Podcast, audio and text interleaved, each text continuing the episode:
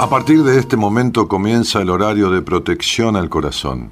La permanencia frente a la radio depende exclusivamente del cariño que cada uno se tenga. Este programa trabaja con las emociones. Cualquier semejanza con la realidad es tu responsabilidad, ya que solo vos podrás afrontar lo que fuiste, lo que sos y lo que querés ser ante un imprevisto impacto con ciertas verdades que desconocías. Entendemos que quizás hayas estado huyendo demasiado, es hora de dejar de escapar.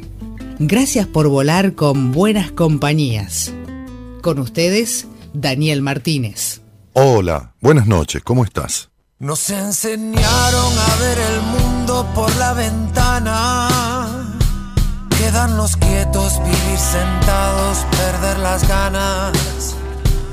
Desconectarnos hasta olvidar de nosotros mismos Acobardados, nada creamos, nos destruimos. Y no respetan ya ni siquiera nuestra mirada. Quieren llegar a que de nosotros no quede nada. Eso es un abuso a la intimidad.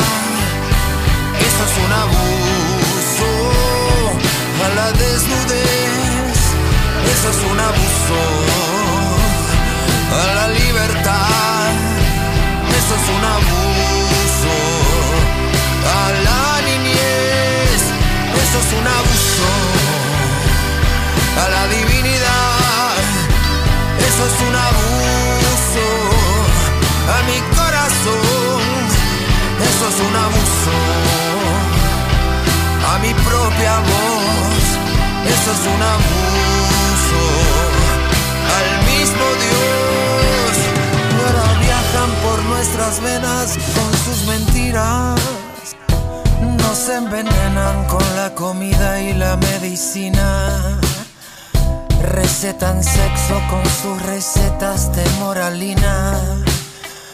Porque ellos temen que despertemos tanta energía y nos inyectan ese veneno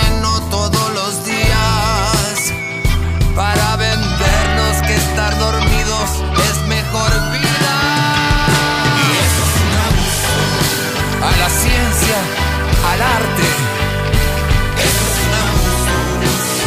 Al espíritu y a mi carne. A este presente ciego, sordo y mudo. A lo que espero, a mi futuro a todos los que dieron su vida para que hoy estemos mejor. A los que se levantan todos los días para afrontar este horror.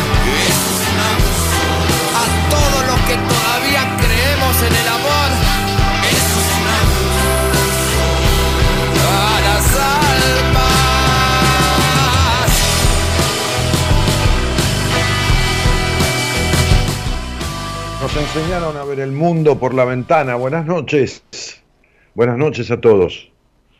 Nos enseñaron a ver el mundo por la ventana, dice la canción. Quedarnos quietos, vivir sentados, perder las ganas. Y esta, esta frase de la tercera estrofa, del tercer verso de la primera estrofa dice, desconectarnos hasta olvidar de nosotros mismos, desconectarnos hasta olvidar de nosotros mismos.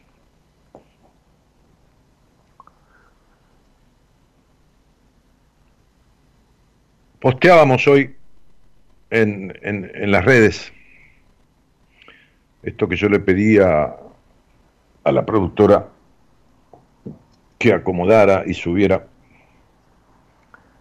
que tiene que ver con cambio y transformación, que es algo de lo que no escucho hablar. Y lo repito para que para que entre, ¿viste? Como en el colegio cuando cuando te hacían escribir 50 veces a ver con H o qué sé yo, cualquier falta que hayas tenido, ¿no? Por lo menos en mi época. Entonces te entraba, te quedaba. ¿Por repetición, ¿no? Como, como hace, voy a, voy a bajar un poco la, la luz de la pantalla, me parece que me da mucha luz en la cara, ¿no? Se me ven las arrugas, mira. El tipo era coqueto. No, no, es que me da mucha luz. Este, a ver, para que bajo el, sistema acá. Vamos, querida. A ver, un poquito menos. Ahí está, ahora está mejor. Bueno. Este, como, como explico siempre, ¿no? Me gusta compartir siempre, no es ningún descubrimiento, como hace el maestro oriental de las artes marciales, ¿no? Otra vez, dice, otra vez. Y, y el discípulo ensaya el golpe y lo ensaya tantas veces hasta que lo tiene incorporado. Entonces, ante una situación de lucha, el reflejo condicionado lo hace el cerebro que manda ese golpe como tantas veces lo repitió. De la misma manera, nos desconectamos hasta olvidar de nosotros mismos. Y andamos cambiando en la vida, creyendo que cambiando, cambiando de auto, de casa, de novio, de novia, de matrimonio, de, de, carrera, de, qué sé yo, de terapeuta, de, este, vamos a lograr salirnos de esta enseñanza de ver el mundo por la ventana hasta que nos llevó hasta desconectarnos en el olvido de nosotros mismos. En el posteo decía, siempre hablo de la diferencia entre cambio y transformación. Los cambios los vamos haciendo cotidianamente, desde que nacemos, estamos cambiando todo el tiempo, cambiamos los dientes, el cuerpo, la escuela, cambiamos de amigos, de parejas. La transformación es interna, desde adentro hacia afuera. El cambio es de afuera.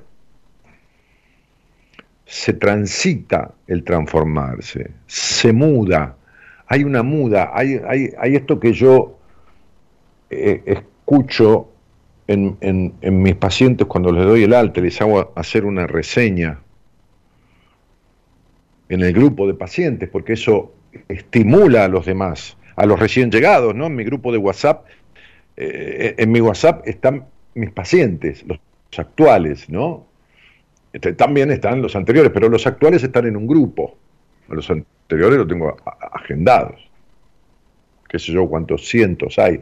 Pero digo, en ese grupo de pacientes, eh, en esa lista, en ese grupo, lo que es un grupo de WhatsApp con los pacientes, voy incorporando al que entra, lo presento, todos lo saludan, cuando alguien tiene un alta, lo felicito, que esto y que el otro, y le hago que deje una reseña o que nos cuente qué siente que, que se transformó en su vida. Y esto estimula a los que recién llegan, este, y a los que están hace un tiempo a continuar en la búsqueda de lograr eso que quien se va de alta logró. Este, hoy me decía una, una mujer, ya casi de 40 años, en una entrevista, que me escucha hace mucho tiempo, este, y, que anduvo por ahí, a veces empujada por, por sus padres de chica a hacer terapia, a veces elegido por ella, después cuando ya era adulta. Entonces yo le decía, qué miedo, ¿no? Estaba como nerviosa, qué miedo, ¿no? Sin embargo, has tenido tanta experiencia de ir a tantas sesiones de terapia. Lo, que pasa es que me dice, sí, pero no doy más, por eso te vine a buscar. Entonces siempre me acuerdo de mi mujer, ¿no? Con quien hoy cumplimos años de casados, ¿no? Este, tres años. bueno, Hoy para mí todavía seis, ¿no? Porque eh, nos casamos en, civil en, marzo, este, hace tres años, y después el casamiento por iglesia y la, la fiesta fue el, el 6 de abril. Este, y, ella suele decir, la gente llega a vos cuando está hecha pelota, ¿no? Cuando está hecha mierda, digo yo. Este, está bien, no hay ningún problema, no, no, no me causa ninguna molestia, ni que, alguien venga así como de última, como, como, como en el manotazo de ahogado, porque Hoy me decía una señora, también tuve una entrevista, me dijo, estoy muy nerviosa, que te dije, tranquila, no, no tenemos nada que hablar que no quieras hablar, quédate, quédate en paz. Había salido al aire conmigo, habíamos tenido una charla a media, como se puede al aire. Se puede, se puede ahondar, pero no se puede profundizar en detalles, ¿no? Porque, lógico, es una charla pública. Entonces, esta, esta, esta muda que sucede, ¿no? No una muda de ropa, ¿no? Que se le llama llevarse una ropa para cambiarse, digo porque hay gente de otro país que, escuchando o escucharán mañana de diferencia horaria y por ahí es un término que no se utiliza. Esta muda de, cambio de piel interna. Y, Y, cerramos este posteo diciendo, ¿y vos te transformaste? ¿Has hecho una transformación o todavía estás queriendo cambiar? Porque si estás queriendo cambiar, va a ser más de lo mismo. Quítate la palabra cambio de la cabeza. Quítate tengo que hacer un cambio. Porque el cambio es una circunstancia que se produce aleatoriamente, circunstancialmente y es externo. El cambio es el color de pelo, el cambio es cambiar el estilo de, vestirse, cambiar de maquillaje, qué sé yo, cambiar de, uñas, este, por las uñas esculpidas o por lo que fuera, cambiar el auto, esas cosas, llamemos a las cosas, transformar es otra cosa. Transformar es como darse vuelta como un par de medias cuando las enrollás y las guardás. Parece que están igual, pero están del otro lado. Parece que están igual pero están del otro lado, están dadas vueltas. Transformar es recorrer el camino de tu vida sin pesos, transitando una historia diferente, parecer el mismo, parecer la misma, pero ser distinta. Hace dos años, parece mentira esta cosa del, del tiempo y cómo pasamos nosotros, es decir, cómo pasa el tiempo, ¿no? Cómo pasás vos y yo, cómo pasamos nosotros. Hace dos años, y nunca había hecho un programa así, y tampoco lo volví a hacer. O sea, en casi 29 años de programa faltan nada, faltan 30 días para cumplir 29 años de buenas compañías. El 30 de julio de 2020, 30 del 7 2020, yo hice un programa que está en mi Spotify, el único que hice en mi vida, el único que hice en 29 años, el único, con todos pacientes que yo había dado de alta, con las últimas pacientes que había dado de alta. En el último dos meses, ponele, había dado de alta a 8 o 10 personas. Mis altas son cada dos o tres meses, entonces rápidamente, en dos meses, eh, dinámicamente se juntan 7, 8, 5, 9, 10 personas que, que, les di de alta.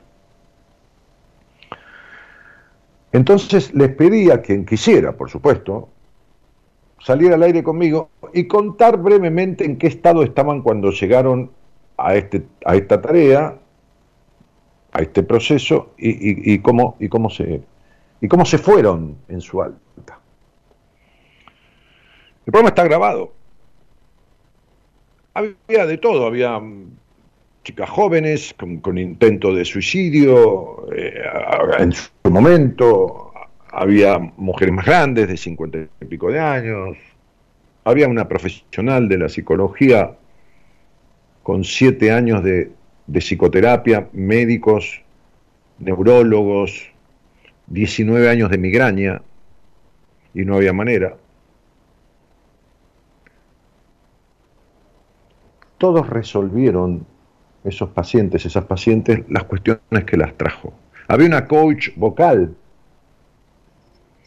entrenadora vocal, de cantante, de todo esto, que no podía tragar sólido, hacía 10 años, lo cual se llama fagofobia, ¿no? Ahí está el programa, es interesante escucharlo. No es que yo tengo pruritos en hacer un programa así o sacar una persona al aire, es que en cierta manera pareciera como que uno me parece a mí, no es por lo que piensen los demás, pues si fuera por lo que piensan los demás yo no tendría que hacer radio, te imaginas que hay gente que escucha primera vez este tipo quién sé qué crees, y esto y lo otro, y si yo voy a querer contentar a todo el mundo no lo voy a lograr nunca, así que no tendría que hacer este programa hablando de la manera que yo hablo y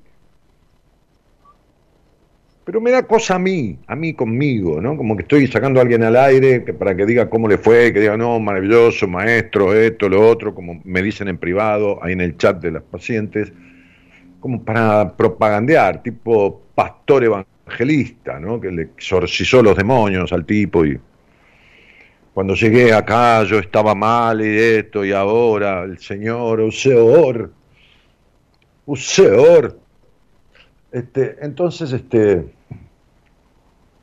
hice ese programa. Y ahí está, para que lo quiera escuchar.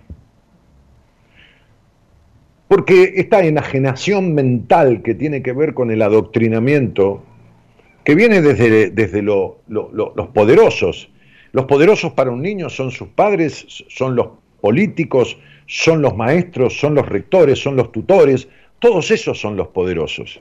Y en realidad la mayoría de las enseñanzas de la vida son no para aprender a pensar, sino cómo tenés que pensar. ¿Cómo tenés que pensar? Y todo esto está digitado, consciente, inconscientemente. Todo el mundo dice lo que tenés que hacer, pero no te acompañan a hacer, sino te dicen lo que tenés que hacer desde que naciste, desde que te enseñan a limpiarte la cola cuando te haces caca, o a tirar el botón del, water cuando haces pis, o a comer con cuchara y tenedor o cuchillo, qué sé yo, en un plato, dejar de comer con las manos como come un niñito, un bebito. En eso consiste la transformación, en despojarse de la toxicidad conceptual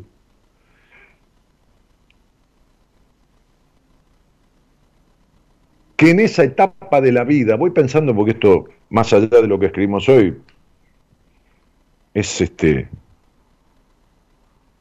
es así como me gusta hacerlo a mí, ¿no? Es decir, improvisadamente dejando que la mente fluya sin, sin reprimir, que es, que es lo que la mayoría de la gente veo que hace, reprime, se condiciona, es decir, mata sus deseos, mata la magia, fantasea con lo que después no hace.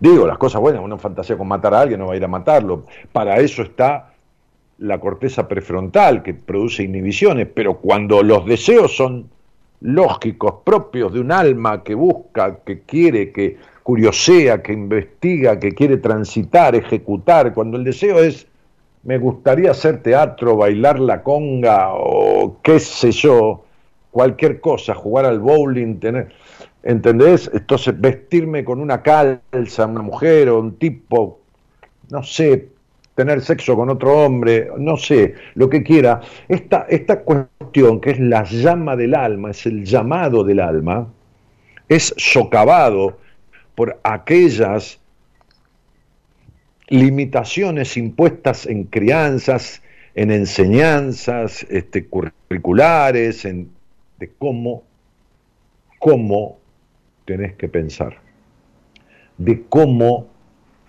tenés que hacer de qué tenés y qué no tenés que hacer. Incluso muchas veces, hasta la carrera, hasta el estudio es obligado e inducido. Cuando hay un deseo de un helado de limón y dulce de leche, o chocolate con almendras y, qué sé yo qué, eh, frutilla la crema, Nadie discute, va y lo come, salvo que tenga un problema de salud que se lo impida. Va y lo come, porque como suelo decir y explicar, nadie le censuraría de la crianza a uno, ni los profesores de la facultad, ni el padre, ni la madre, ni el cura de la iglesia, nadie le censuraría comerse un helado del gusto que fuera, del sabor que fuera.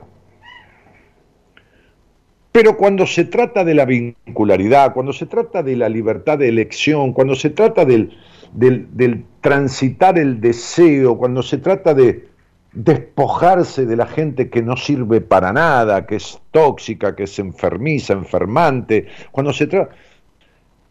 Ahí las personas caen en la trampa de repetir su historia. El castrado se castra, el abandonado se abandona, el no escuchado no se escucha, el traicionado se traiciona. Y después salen al aire, ¿no? Y yo le pregunto, me dice, no, mi, mamá, mi papá, no, mi tío, mi abuelo era un... Y yo le digo, ¿de dónde? ¿Cuándo? ¿Qué? Si vos esto, si vos lo otro. Y ahí es donde uno pone una llama ¿eh? de luz, ¿eh? como, ¿eh? porque hay oscuridad.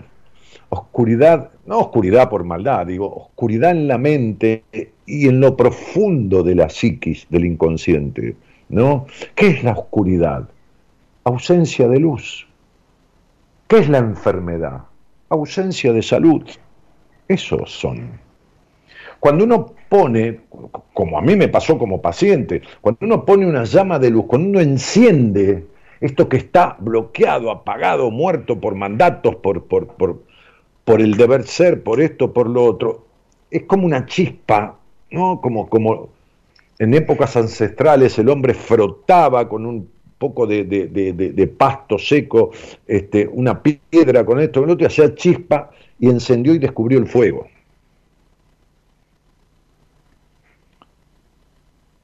Matar el deseo es matar el alma. Dominar el alma, la sensación, el esbozo del deseo. El deseo es el mensaje del alma, que uno puede reprimir cuando es, cuando atenta contra, qué sé yo, porque eso decía, bueno, yo mm, lo mataría este hijo de, bueno, está bien, lo matás, el tipo se muere, o vas preso, no, bueno, pero cuando te pertenece, cuando es tu vida, cuando es tu cuerpo, cuando es tu, tu, tu, tu casa, tu decisión, tu pareja, y querés deshacerte, querés ¿por qué reprimir? ¿Por qué reprimir el disfrute? ¿Por qué la culpa por disfrutar? Pero vos podés creer que tener pacientes de 30, 40, 50, 60 años y decirle vas a ir a tomar un, café con leche, con un tostado, con un sándwich, al lugar, al mejor lugar que haya donde vivís, al mejor hotel, al lobby del mejor hotel, del mejor bar, del mejor restaurante, te vas a sentar ahí, te vas a gratificar. Si no tenés plata para cenar ahí, no importa, un café, no importa, un café. Sentate, léete un libro, mira el mundo, date un buen lugar, que es el que nunca te diste en la vida. Gente de 30, de 40, de 50. El otro día me decía una contadora que fue paciente mía, no importa, su, profesión es contadora, pero digo contadora porque este, este, una mujer y me decía, Dani, pensar que yo esto, lo otro, me, hablaba de sus postergaciones y me contaba sus, logros. Por eso quiero hablar hoy y quiero que participen conmigo. Estoy cansado, ¿eh? estoy, bastante cansado porque, nada, ya saben que me mudé y, y, uno le cuesta acostumbrarse al lugar, pero encima hoy, este, temprano, yo había dormido cuatro horas, cuatro horas y media, estaban arreglando en un edificio que da justo calle, la calle de enfrente, pero daba justo como se escuchaba, estaban arreglando, rompiendo, empezaron con martillazos y cosas y duró tres horas. Bueno, me, levanté, me fui a hacer un poco de ejercicio, me fui a la pileta, este, y, ya encaré, ya encaré. Después me tomé un café, que lo subí, mientras tomaba un café lo subía una historia a Instagram que decía, me acompañé a mí mismo a tomar un, café, este, después voy a atender al consultorio, y después del consultorio, antes de, las entrevistas, entre medio de las charlas con los pacientes y las entrevistas me quedaron unos 20 minutos, 25, y prendí el Instagram, cosa que nunca hago, hice un vivo en Instagram saludando a la gente, se juntó un montón de gente, y eso que eran las 4 de la tarde, 4 y media. Entonces nos saludamos y que esto y que el otro, y nada más. y listo. Y les dije, chicos, chicas, muchachos, muchachas, me tengo que ir porque ya tengo hora de entrevista, ¿no? Vamos a pensar un poco, yo les voy a poner una propuesta, una consigna que me ayuden a hacer el programa, ayúdenme ustedes. Hoy, hoy me gustaría que interactuemos con los que les voy a proponer, ¿no? Este, pero antes les quiero, les quiero contar una historia. Este,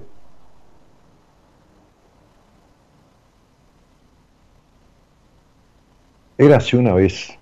Esta historia yo la, bueno, hay muchos que la han utilizado, pero yo la, incorporé en mi libro Decisiones, que tiene la mayoría de los capítulos, hablo de diferentes temas y después cuento una historia. Estas historias medias milenarias, ancestrales, el cuerpo gigantesco de este guerrero sumerio. Los sumerios eran una civilización que habitaba eh, en Medio Oriente, ¿no? En, la, Mesopotamia. Eran, eran tipos muy inteligentes, se cree que empezaron con, la matemática, el lenguaje, eh, el sistema de escritura. Estamos hablando de 3.500 años antes de Cristo. imagínense que Pitágoras, Aristóteles, toda esa banda de muchachos vivieron en, un 500 antes de Cristo, 3000 años antes de Pitágoras, se consideran a los sumerios como la primera civilización, la, primera, el primer grupo humano civilizado en escritura, en orden, en, disciplina, en sociedad, incluso la rueda, que fue un, descubrimiento muy tardío, este, este, se estima que, nació ahí, ¿no? entre la civilización sumeria. Bravos guerreros, los sumerios, bueno, nada, tienen su historia, en fin. Este era un gigantesco guerrero sumerio, este, que estaba con el cuerpo casi arado, ¿no? El arado marca el sendero en el campo, va escarbando la tierra, el cuerpo arado de cicatrices, este, y la piel curtida del sol, del día, eh, la nieve, el frío de la nieve de, en la noche. Su nombre era Jormá, Jormá el guerrero. Y esta historia cuenta que cierta vez, mientras cabalgaba con tres de, de sus colegas, tres guerreros, amigos de él, volviendo de una, de una batalla, algunos habían ido para su, su lugar natal, otros cabalgaban aparte entre una ciudad y otra. En el medio del camino sufrieron una emboscada en manos de algunos de sus más crueles enemigos. Los cuatro guerreros combatieron con fuerza, con fiereza, pero solo Jormá consiguió sobrevivir. Sus tres amigos cayeron muertos durante aquel encuentro, aquella lucha. Ensangrentado y exhausto, y habiendo perdido sangre, debilitado por las heridas, en busca de un lugar seguro, divisó una pequeña cueva que casi estaba tapada, es decir, este,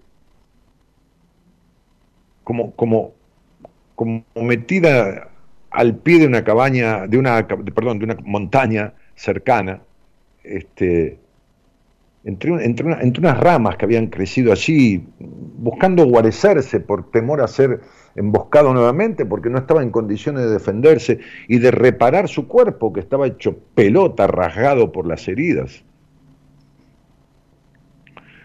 Este,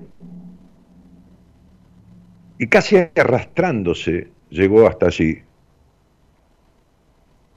Y una vez dentro de la cueva, se tiró, puso sobre el piso la piel, esa piel de osos que, llevan, estamos hablando de 3.500 años antes, ¿no? Para repararse del frío y, el cuerpo inclusive, ¿no? Y, y se quedó profundamente dormido.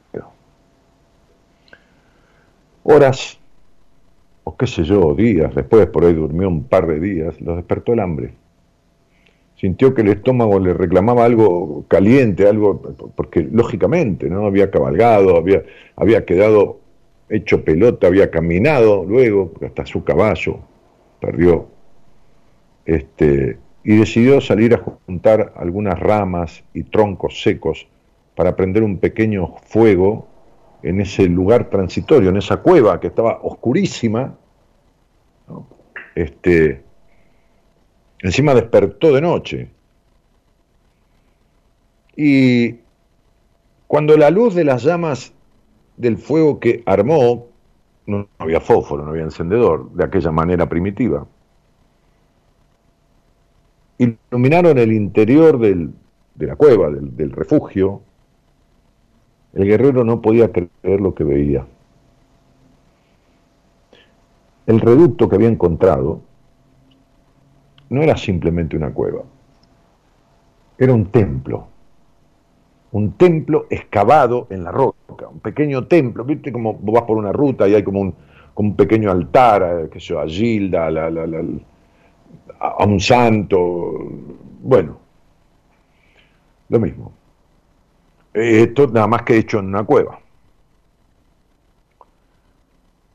Por las inscripciones y los símbolos que había como, como, como, como tallados en las paredes y determinados este, elementos, Jormá, este guerrero sumerio, descubrió que el templo había sido construido en honor a un solo dios, el dios Gotsun, un dios de los que su civilización tenía. Este hombre había aprendido a desconfiar de las casualidades.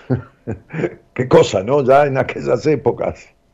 Y quizá por eso no dudó en pensar que sus pasos habían sido conducidos hasta la cueva por el mismísimo Dios del templo, ¿no? Uno dice, Dios, ayúdame y encuentra una cueva, ¿no? Para poder así guardar su sueño, reparar las heridas. Y entonces dijo, esta es una señal. Desde entonces, le encomendó su cuerpo a su Dios, a este Dios. Y decidió quedarse allí hasta que sus heridas curasen. Mientras tanto, iba a prender un fuego, o prendió un fuego al pie del altar, que presidía un pequeño altar, con la imagen de Gotsu, eh, Dios, dioses con astas en aquella época, muchos dioses tienen astas, ¿no? como, como si fueran las astas de un ciervo, ¿no? Este,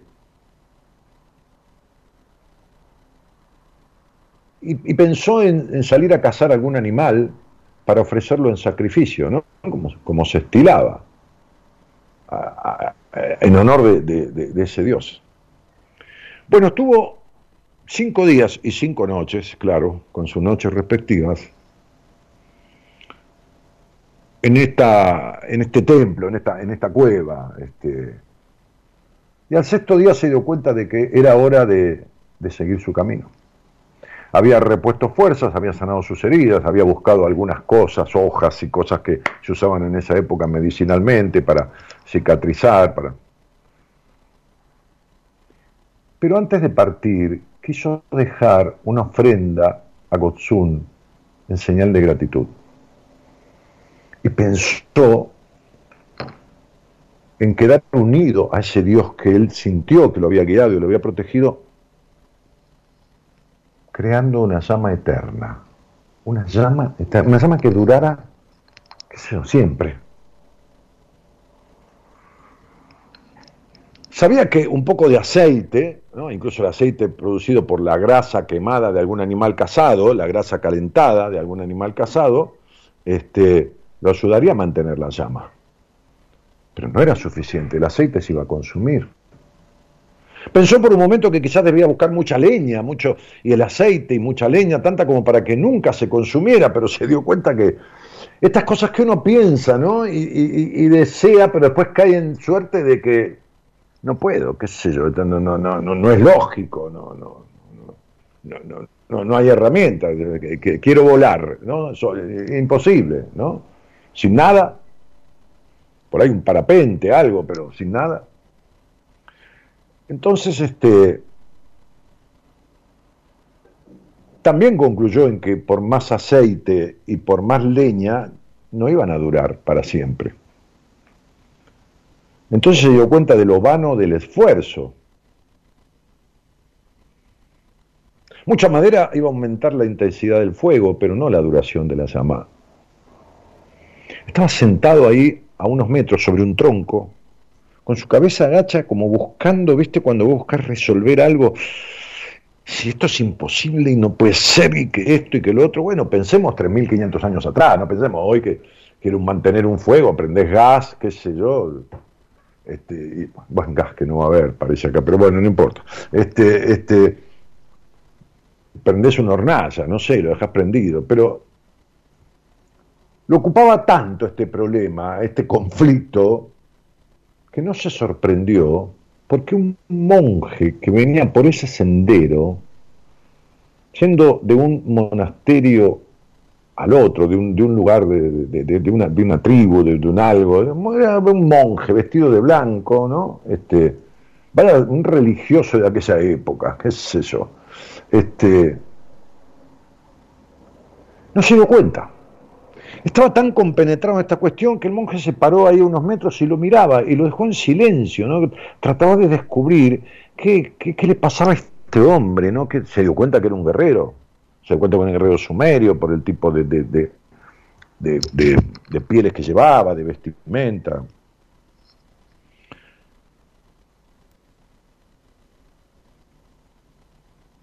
Hasta que en un momento este hombre le dijo, ¿qué te pasa? Jormá levantó la cabeza. Pareces preocupado, ¿te puedo ayudar? No lo creo, dijo el guerrero, desestimando. No lo creo porque esta cueva, señaló, él estaba del lado de afuera, sentado en un tronco, es el templo del dios Botsu, a quien hace cinco cinco días y cinco noches he consagrado como mi protector.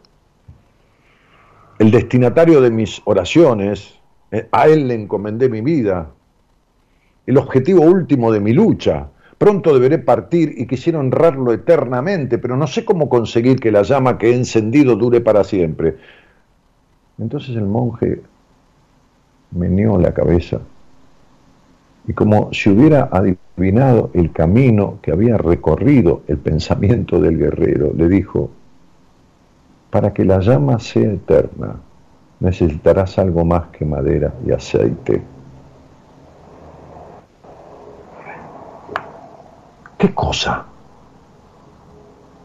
Se apuró ansioso a decir el guerrero, el guerrero Jormá, el guerrero de nuestra historia.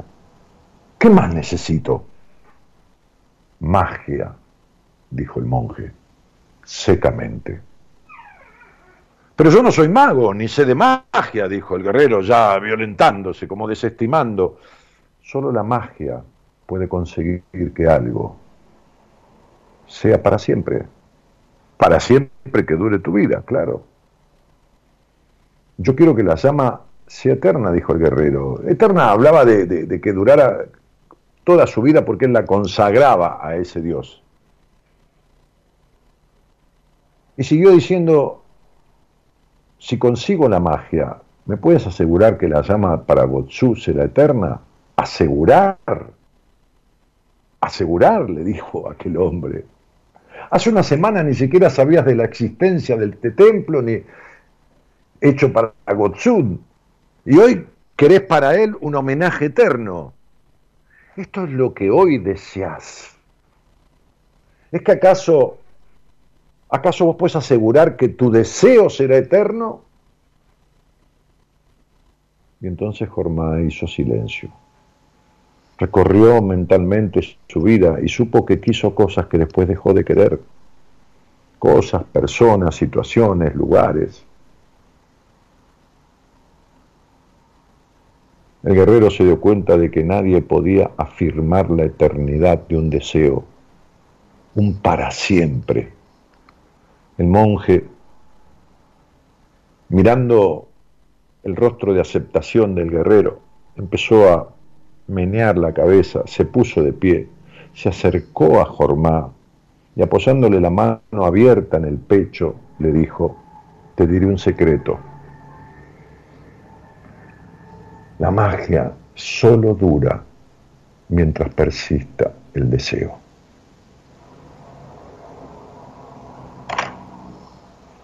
En la medida que vos escuches a tu alma manifestando un deseo, en la medida que lo reprimas, en la medida que lo coartes, en la medida que lo impidas, cada vez la magia de tu vida va a durar menos o no va a aparecer nunca. La magia va a durar mientras dure el deseo, no un deseo, el deseo, el que tengas. Sos dueño de tu vida, el único, el único con el cual vas a vivir toda la vida, la única persona que va a estar siempre con vos en este viaje sos vos mismo, vos misma. Mientras mates tu deseo, tu vida no va a tener magia. No importa cuánto dure un deseo. El tema es que mientras esté, hay magia, porque el deseo es un llamado del alma. La magia que siente el niño cuando desea un helado y se lo están por alcanzar y lo mira, como mira la calecita, como mira un juguete nuevo, porque ese es su deseo que está siendo satisfecho. Y hay magia en su mirada, hay magia en su alma.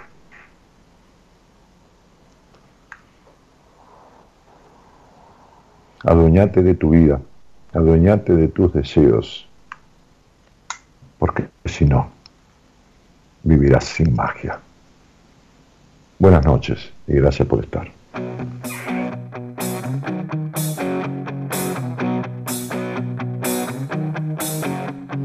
Hay la teoría que demuestra que la vida es una apuesta que ganamos al nacer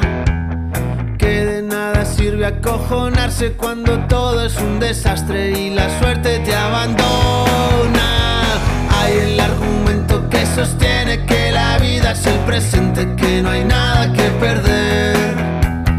Que de nada sirve arrugarse cuando todo lo que haces no sucede como esperas.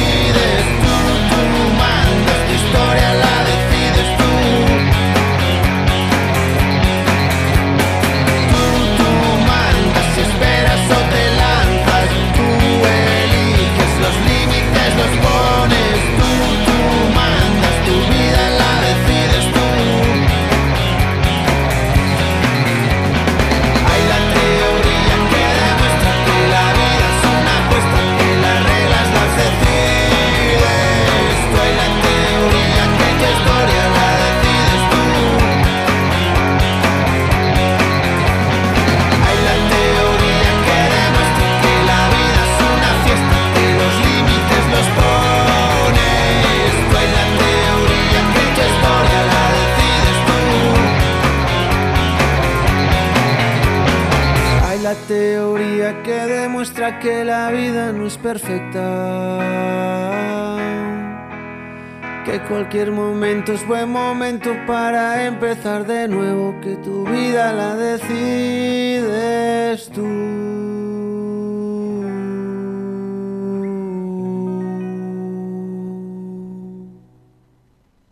Bueno, ¿cuál es la idea?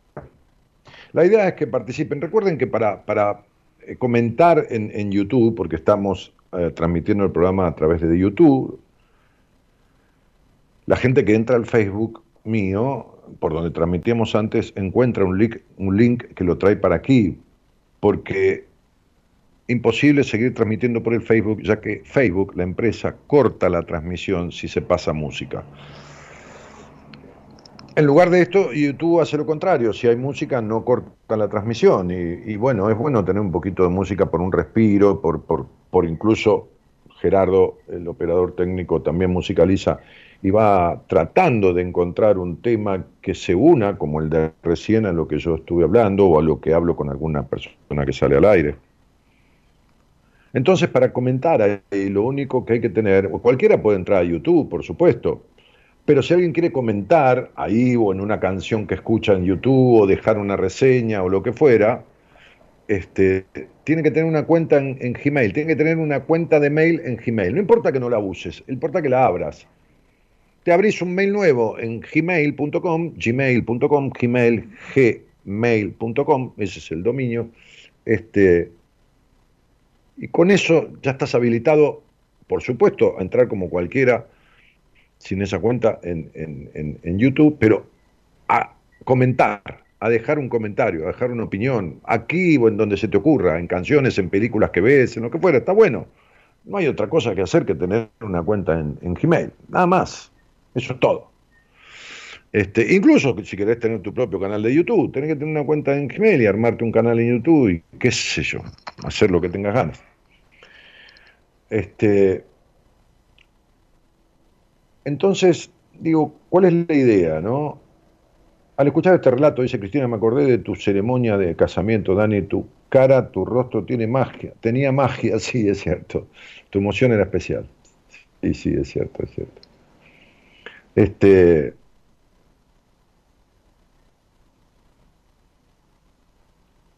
Entonces digo, ¿qué crees que deberías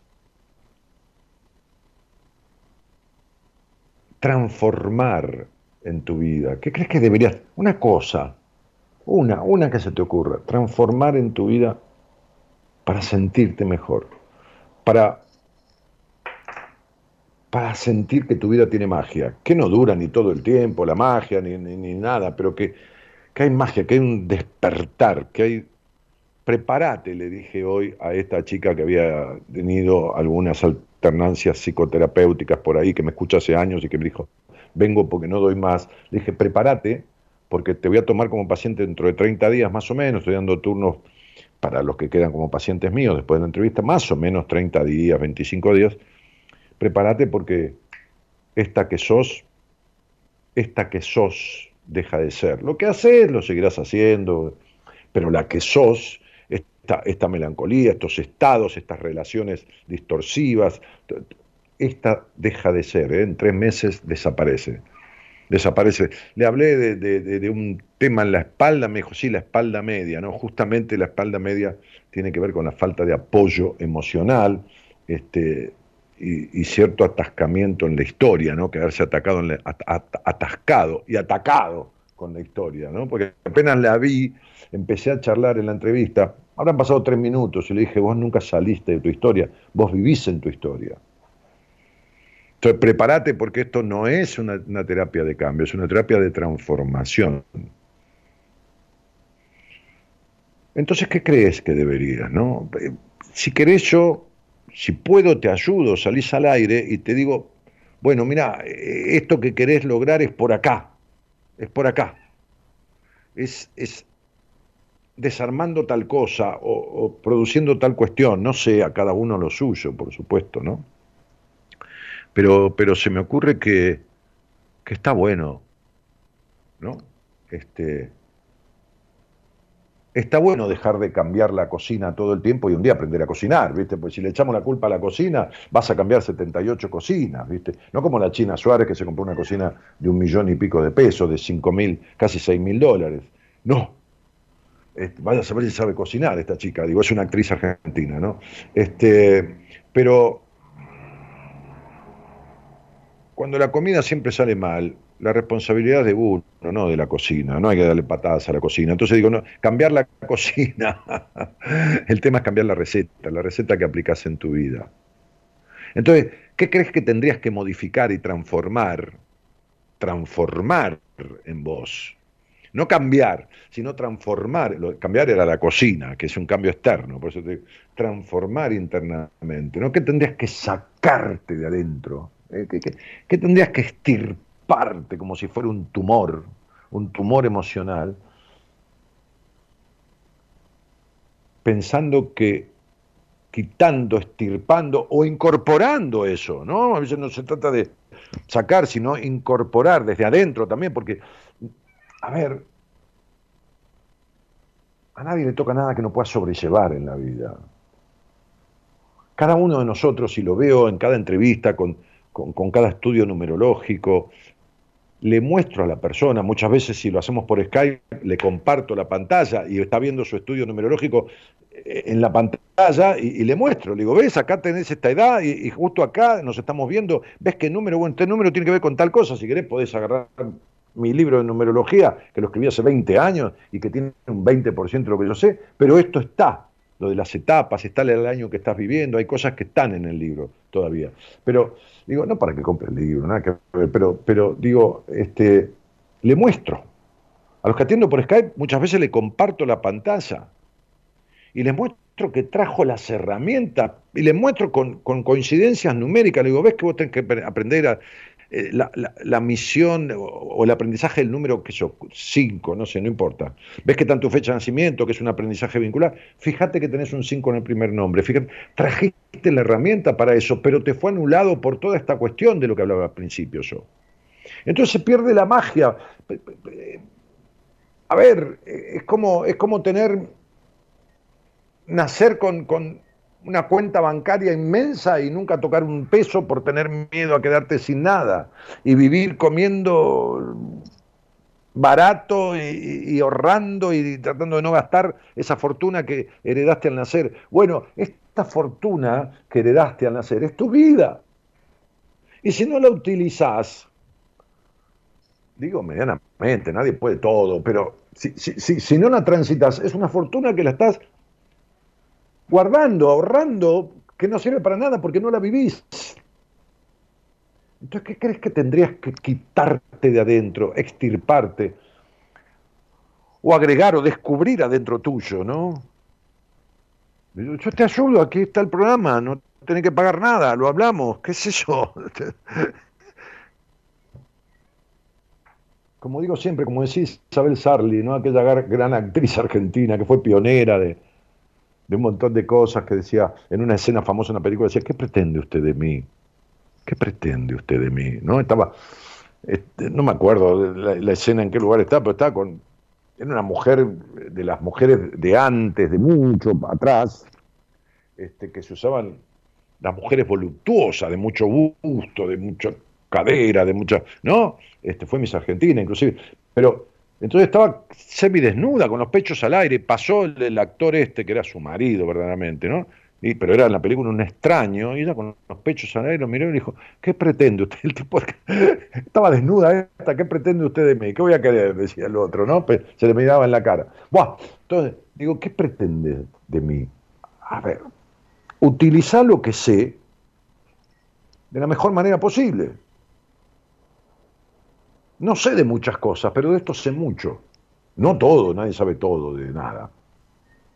Entonces, ¿qué tendrías que quitarte? ¿Qué tendrías que sacarte de encima? ¿Qué tendrías que resolver internamente para que vos, para que aparezca la magia? De eso se trata. Ahí tenés el número de teléfono. Por ejemplo, mandar un mensaje a, la productora, de WhatsApp, no llames, por favor, no llames. Manda un mensaje de WhatsApp porque si llamás, utilizás el teléfono, lo ocupás y, entran mensajes. y Entonces, si le quiero hablar con Dani. Y me decís que es lo que vos querrías, y yo te digo, mira, es por ahí, esto lo vas a lograr por acá, o, lo que tendrías antes que eso es lograr esto, y listo. Vamos a un tema, ah, un llamado, me dicen. Bueno, dale. Este, hola, buenas noches. Hola, buenas noches.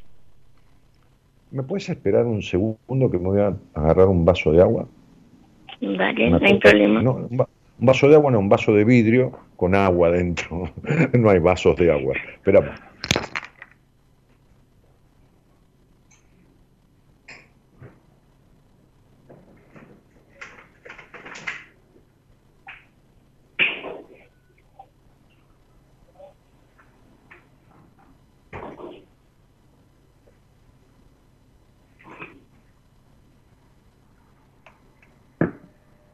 Bueno,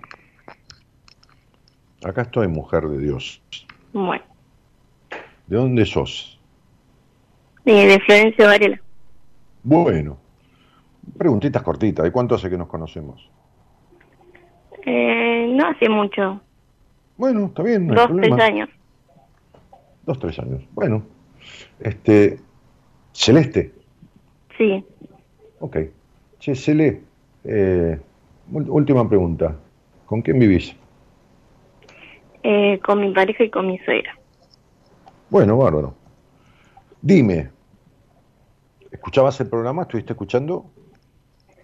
Sí, estoy escuchando algo. Bueno, yo hice una propuesta, ¿no? Que tiene que ver con, con esto de que tendrías que quitarte, agregarte desde adentro hacia afuera, ¿no? Sacar o poner, este, para que vos crees que con eso vas a vivir diferente o lo que fuera. Yo te escucho, te acompaño en lo que vos quieras hablar. Eh, que me gustaría sacarme es el siento como como un vacío. Como que no como que no puedo ser yo. Ah pero cuando uno dice sí perdóname decime. Sí, no, y a veces por ahí eh, te escuché hablar de la, de la melancolía y mm. a veces me siento así. A veces, ¿cuántas veces? Porque yo también tengo un momento de tristeza, un momento, no sé si de melancolía. Por ahí, esa sensación de duelo un ratito, en un vacío, pero no, no, no, no, para nada es con frecuencia. Pero, pero ¿qué, qué, qué porcentaje del tiempo vos sentís ese vacío y a veces melancolía incluida? La mayoría del tiempo, la mitad del tiempo. No, la mayoría del tiempo no. Ah, pero no. Sí me pasa con, con frecuencia. A mí me gustaría precisarlo. ¿Qué sería frecuencia? O sea, ¿tenés esos días totalmente grises internamente? Cada tanto, cada cuánto. Y no sabría, pero... Celeste, eh, eh, escúchame lo que te voy a preguntar. ¿Te pasa que vivís buscando cosas que crees que te van a hacer feliz y cuando las lográs no te sirve para nada o te dura 10 minutos o, dos días la felicidad o el bienestar y después chau? ¿Todo lo que pensabas que te iba a traer eso no te lo da nunca? Sí, eso me pasa. Bueno, entonces no es no, no es cada tanto, ni cada es permanente. Es decir, bueno, esto es lo de siempre. Bueno, cuando me tenga pareja, bueno, cuando tenga un hijo, bueno, cuando me compre un celular nuevo, bueno, cuando me compre un jean de Sara, qué sé yo, no importa la marca. Este, bueno, cuando y siempre y siempre vas y siempre lo logras y nunca pasa nada. Claro, por eso es que como que siento que nada me llena, como que tengo un vacío. Y bueno, entonces es no es el 100% del tiempo, pero es el 75%. O sea, vivís en, en, un gris, en un vacío eterno. Decime una cosa. Este, ¿Cuánto de cuánto de gris, cuánto de, de, de, no de no alegría, de no disfrute era el hogar donde vos creciste?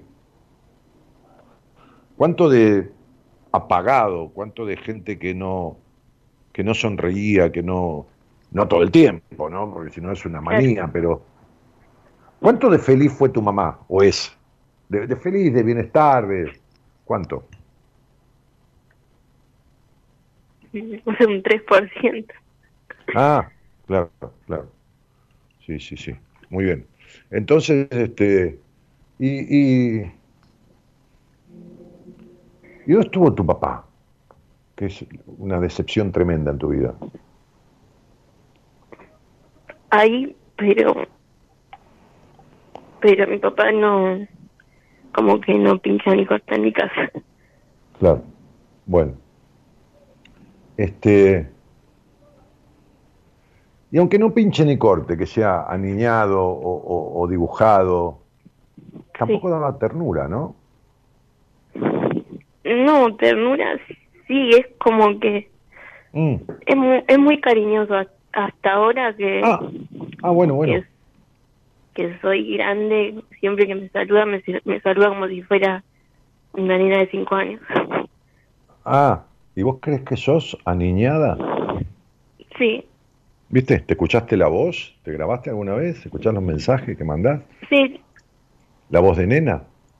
Sí. Mm. Bueno, bárbaro. Este, ¿Puedes hablar? ¿Estás sola o te escuchan ahí? No, estoy sola. ¿Cuánto sos de desconfiada, Celeste? Eh, el 80%.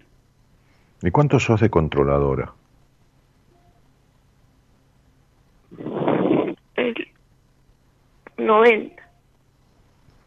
¿Y cuánto sos de reprimida y culposa en la intimidad? Bien el 90. Bien, entonces ¿cómo querés estar llena de qué? Si no hay nada dentro. O sea, te criaste en un hogar gris con una madre que te castró, con un padre que es un niño. No hay libertad ni en la intimidad ni con el hombre con el que estás. No hay jugar en la vida, no hay disfrute, hay control de vos misma, de los demás. Hay desconfianza. Hay miedo que te traicionen. Y entonces estás cerrada, totalmente cerrada. Razonas todo, no te expresas libremente, calculás. No, no para hacer trampas, al contrario. La única que se hace trampas sos vos, que no te deja ser nunca. Vivís en un encierro, en un cálculo, en un razonamiento. Bueno, esto es lo que tenés que resolver.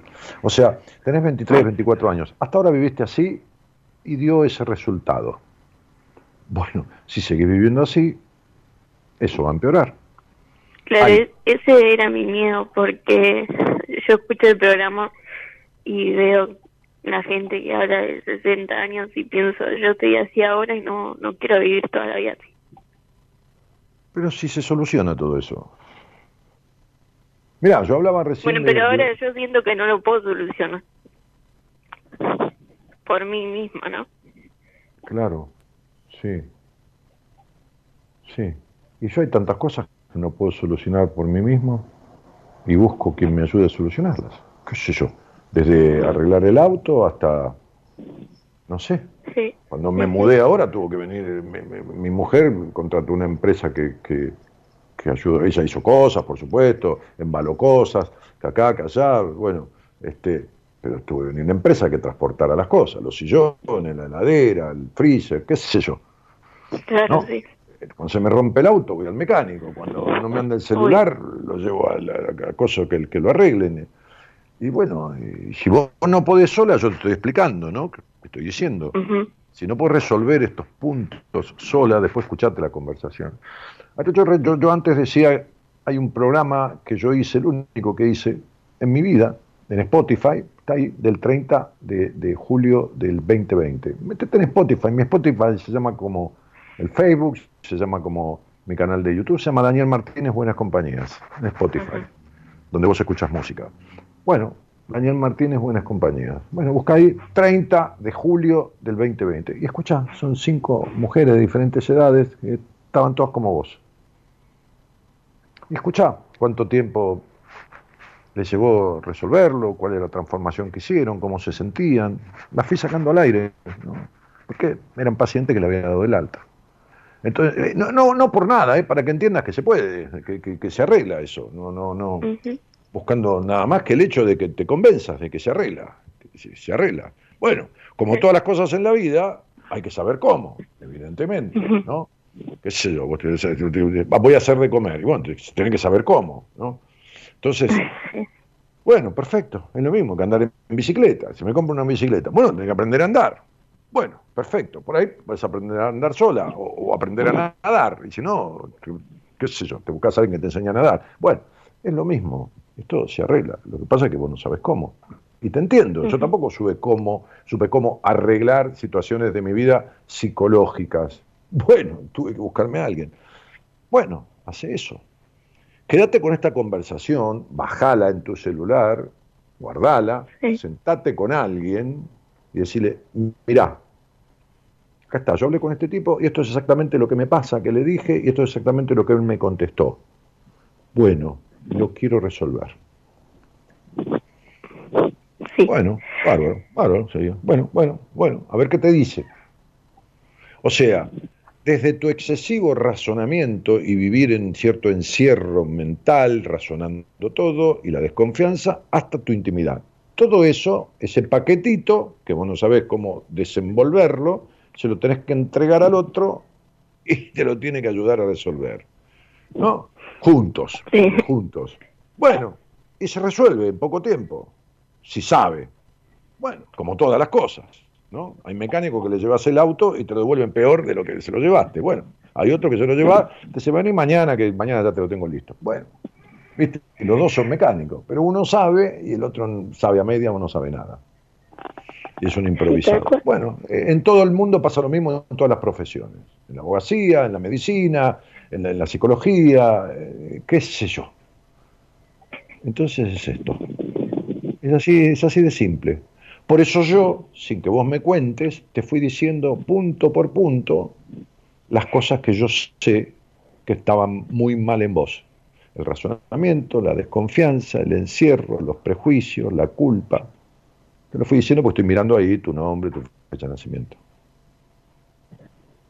¿Me, explico? Sí, sí. Entonces, dale. Si te cansás, si te encontrás, si no resolvés, yo, como digo siempre, búscame un día en, mi Instagram, haceme acordar de esta charla y pregúntame y, veo, y te pongo en manos de alguien de mi equipo, o yo, o quien fuera, vos, vos buscá por vos, pero arrancá, porque si no vas a escuchar a... Eh, te va a pasar lo que escuchás con alguien de 40 años, de 30, de 50, de 60 y vas a estar así. Sí, no, no, yo quiero cambiar. Sí, eh, es transformar cambiar, ya cambiaste un montón de cosas, ¿viste? Que te cambiaste el color de pelo, el color de uña, te cambiaste, estás soltera, estás en pareja, no, no tenías hijos, tenés hijos, te fuiste de la casa de tu padre, te fuiste a vivir con tu suegra y tu, y tu novio, tu pareja. Todo eso son, cambios, pero tu, vacío te lo llevas a donde vayas. Tus prejuicios y tus culpas te las llevas con vos. Ese es el punto. Transformarlo de adentro. Sí. Mm. Porque nada de lo que consigas te va a resolver este problema. No, importa que consigas, te, te ganas el 15 y un millón de dólares, va a seguir tu vacío, olvídate. Vas a comprar de todo para llenarte y cuando tengas todo, te vas a sentir vacía con todo. Es verdad. Claro. ¿De acuerdo? Sí. Bueno, ponete en marcha. Te mando un beso grande. Bueno, y gracias. Un abrazo. Chau, cielito. Chau, chau.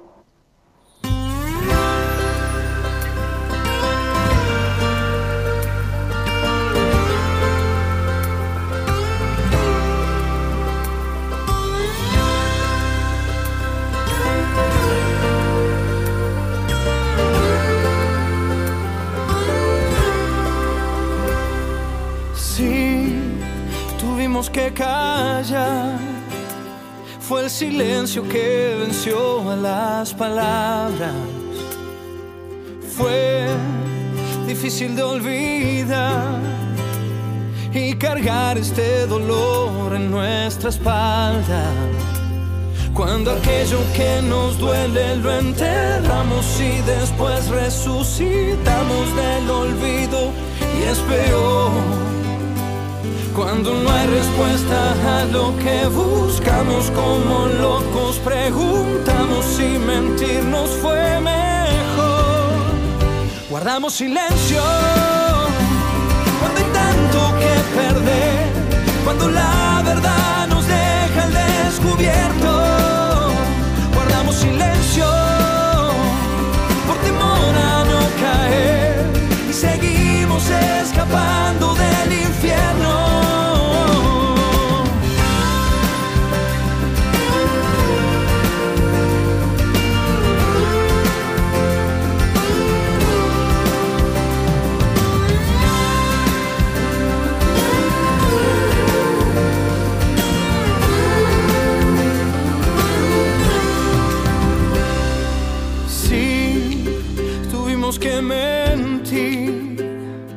Mantener esta apariencia que inventamos por temor a no sufrir y romper en mil pedazos nuestros lazos. Cuando aquello que nos duele lo enterramos y después resucitamos del olvido y es peor. Cuando no hay respuesta a lo que buscamos como locos preguntamos si mentirnos fue mejor. Guardamos silencio cuando hay tanto que perder, cuando la verdad nos deja al descubierto. Guardamos silencio por temor a no caer y seguimos escapando. Guardamos silencio, guardamos silencio, silencio. Guardamos silencio cuando hay mucho que perder y sabemos que no estamos en lo cierto. Somos piezas de este juego que es la vida. Todos tenemos secretos y silencios de familia. Secretos y silencios de familia, dice Diego Torres. Secretos y silencios de familia. Hola Juan, buenas noches. Hola Daniel, buenas noches, ¿cómo estás tú? Bien, querido. ¿Vos? Bueno, yo hoy eh, quebrado, sinceramente. Eh, hace, eh, hoy eh, eh, terminé con mi novia, hace un par de días toqué fondo por actitudes que tuve y no me di cuenta, hasta bueno, cuando uno toca fondo eh, muchas veces se, se da cuenta de lo, de lo terrible que ha sido. Y ahora eh, no se puede remediar, pero puedo empezar a trabajar en, en las cosas que hice, eh, en cómo actué en su momento. ¿Y, y cuánto tiempo estuviste noviando con esa, con, con esa con novia dijiste, ¿no? Una mujer. Sí, novia, novia. Sí, novia. Sí, ya convivíamos y todo. Dos años. Dos años. ¿Dos años conviviendo o dos años en total?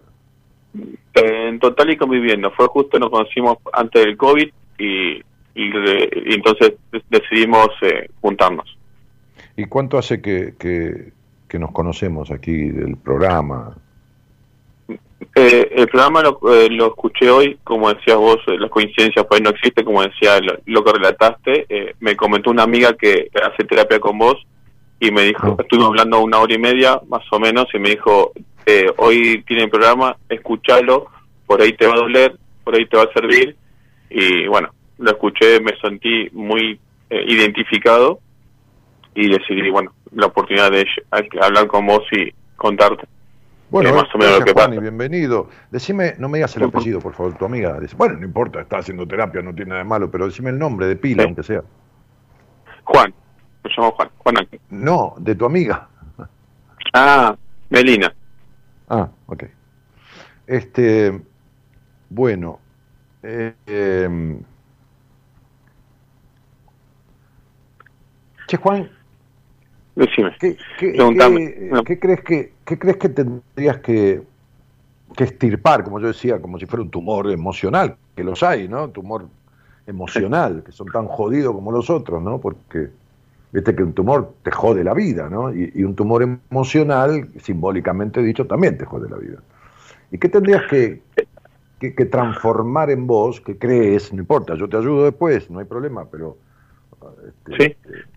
Mi, yo creo que es mi, eh, los descubiertos días, por así decirlo, es mi rigidez, mi estructura rígida emocional, por así decirlo. Perfecto, perfecto. Eh, me crié en un ambiente como hablamos con otra chica. Juancito, vamos a, despacito, despacito, espera. Este, vamos a sumar. Vos naciste, no, no, no digamos el apellido ni nada, vos naciste un 2 de agosto, ¿no? Exacto. Muy bien. Entonces vamos a sumar lo que en mi, en mi sistema numerológico se llama sendero natal, que el camino del nacimiento. ¿no? Camino del nacimiento. Yo en, mi libro, este, este, Diez Mandatos, que es creo que el sexto libro que escribí, sí, creo, el sexto, sí. Después escribí Mujer Plena y ahora este, Ser o no ser, esa es tu cuestión. Pero bueno, en, Diez Mandatos es un libro que yo utilicé, quizás el libro más, más abarcativo, más, más, más diverso en temas, en donde en un primer capítulo, para que la persona se dé cuenta cómo se le instalaron los mandatos, eh, apenas empezado el libro, le enseñé a hacer una cuenta con su día y su mes de nacimiento y su año, para que vea la primera etapa de su vida, yo explico ahí los resultados, cualquier variante de resultado que se dé, y el total de la fecha de nacimiento que implica determinadas cosas. Entonces vamos a hacerlo. Vos naciste el 2 de agosto de 1983, ¿de acuerdo? Sí.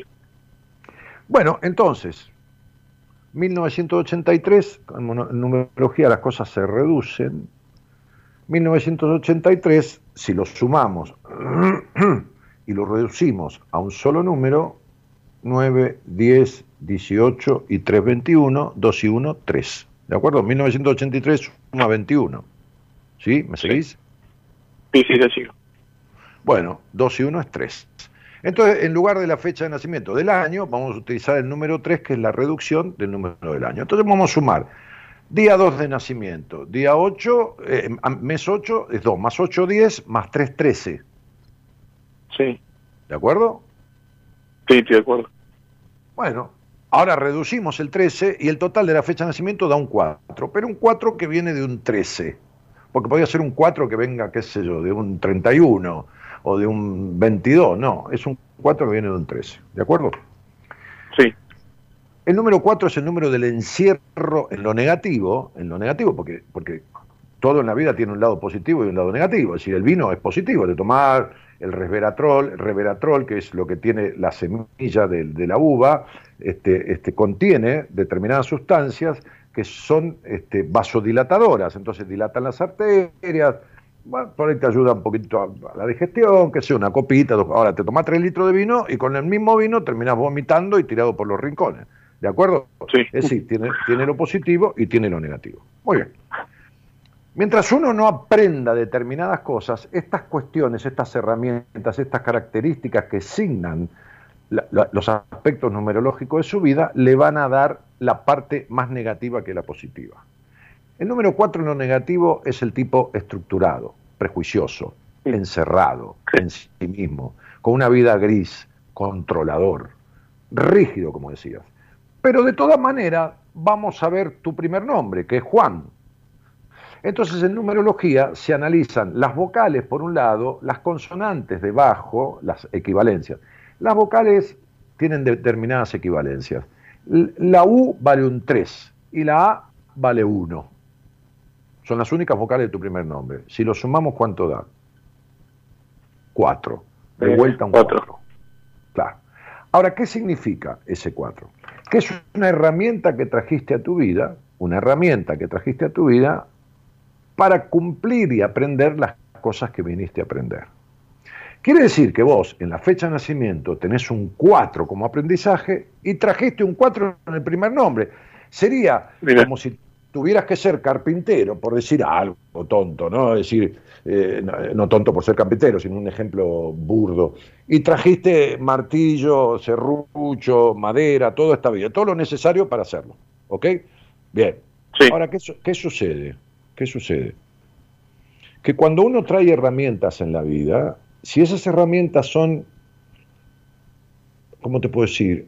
Abonadas como si fueran semillas este, este, en buena tierra de cultivo y, bien regadas en la infancia, que es donde uno se va formando, esas herramientas crecen y, crecen y, florecen en su positividad.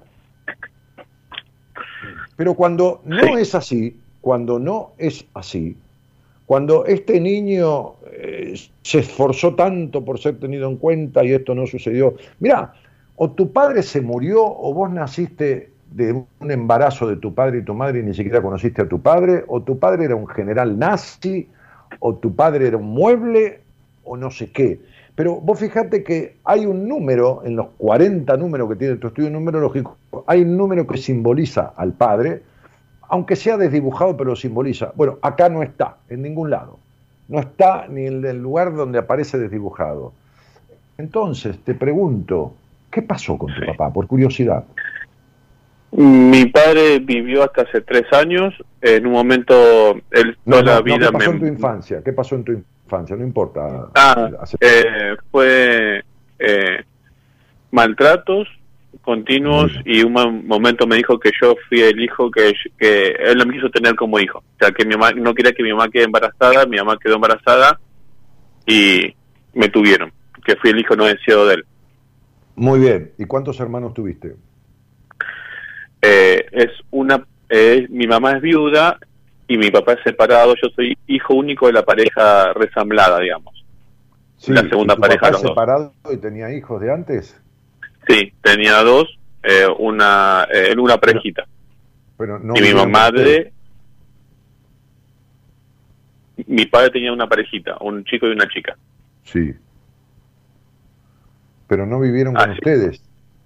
No, no nunca. ¿Y los Él los llevó a vivir. Eso sí, eso sí. Bien. ¿Y tu padre quería a los a, tus hermanos de madre o tampoco les daba bola? Sí, le dio más a ellos que a mí en toda la, toda eh, por toda la vida casi. Ok, ok, muy bien. Pero ¿quién fue el elegido de tu mamá o el preferido?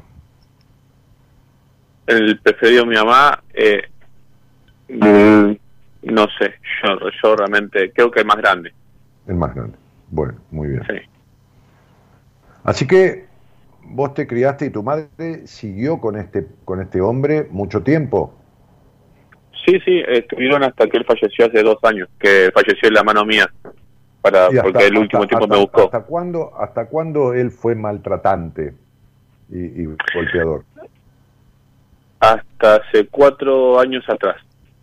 Quiere decir que vos te criaste en la violencia, te criaste en la violencia, en la rigidez, en la estructura, en una madre sometida, maltratada, que encima de ser sometida, maltratada e infeliz, sostuvo a ese hombre. Sostuvo a ese hombre, lo sostuvo. Es decir, no es que dijo, vámonos a la mierda de acá, agarró el bolso y se fue abajo un puente con ustedes, qué sé yo, y, se deshizo del maltrato. No, lo sostuvo.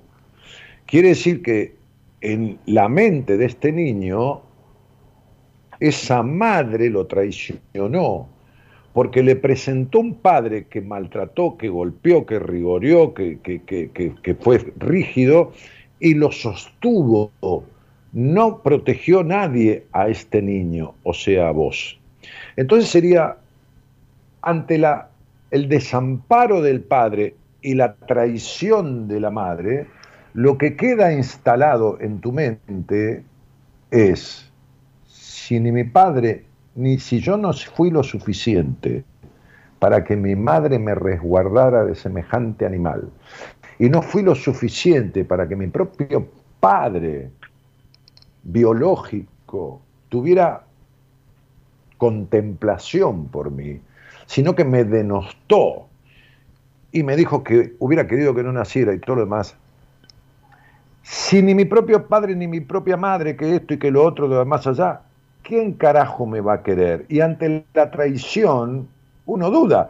Si vos tenés el amigo de toda tu vida, porque se criaron juntos y juntos ponen un negocio y tu amigo, el amigo de toda la vida, te termina robando la plata de la caja, decime en quién vas a confiar después.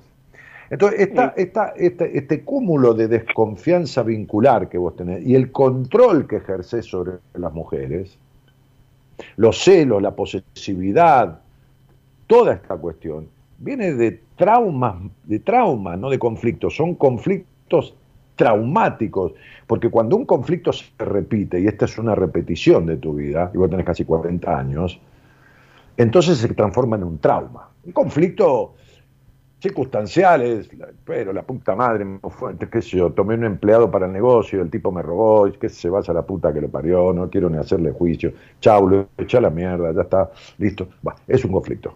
Ahora, si todos los empleados que tomás te roban, si toda la gente te traiciona, si toda entonces es un trauma, ya es un conflicto traumático porque es a repetición, ¿no? Entonces, son a repeticiones estas conductas tuyas, que no solo te traen desavenencias vinculares, sino que además la chica que salió antes, que hablaba de un vacío existencial, a vos te pasa lo mismo, porque definitivamente, por más que vos discutas, por más que seas un tipo demandante, porque no soportás ni un minuto de no atención de la mujer que tenés al lado, porque tu madre te abandonó y te traicionó. No la estamos acusando, te lo estoy explicando. Yo no estoy cargándole la culpa a tu mamá, yo te estoy explicando para que vos entiendas.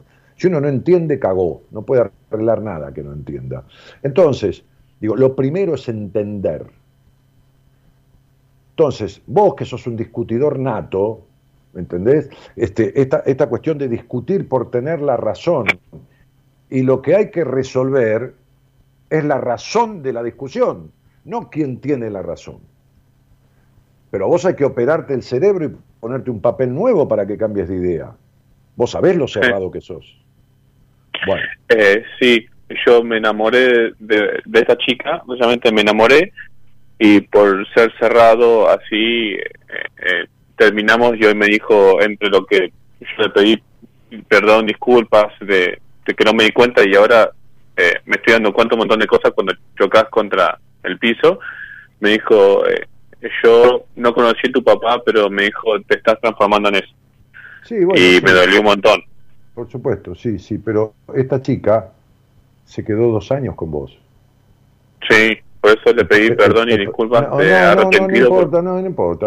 Pedite perdón vos y el único que se caga sos vos. Ahora, el punto es el siguiente, ella tiene los mismos quilombos que tenés vos, desde su parte. ¿Cómo? ¿eh?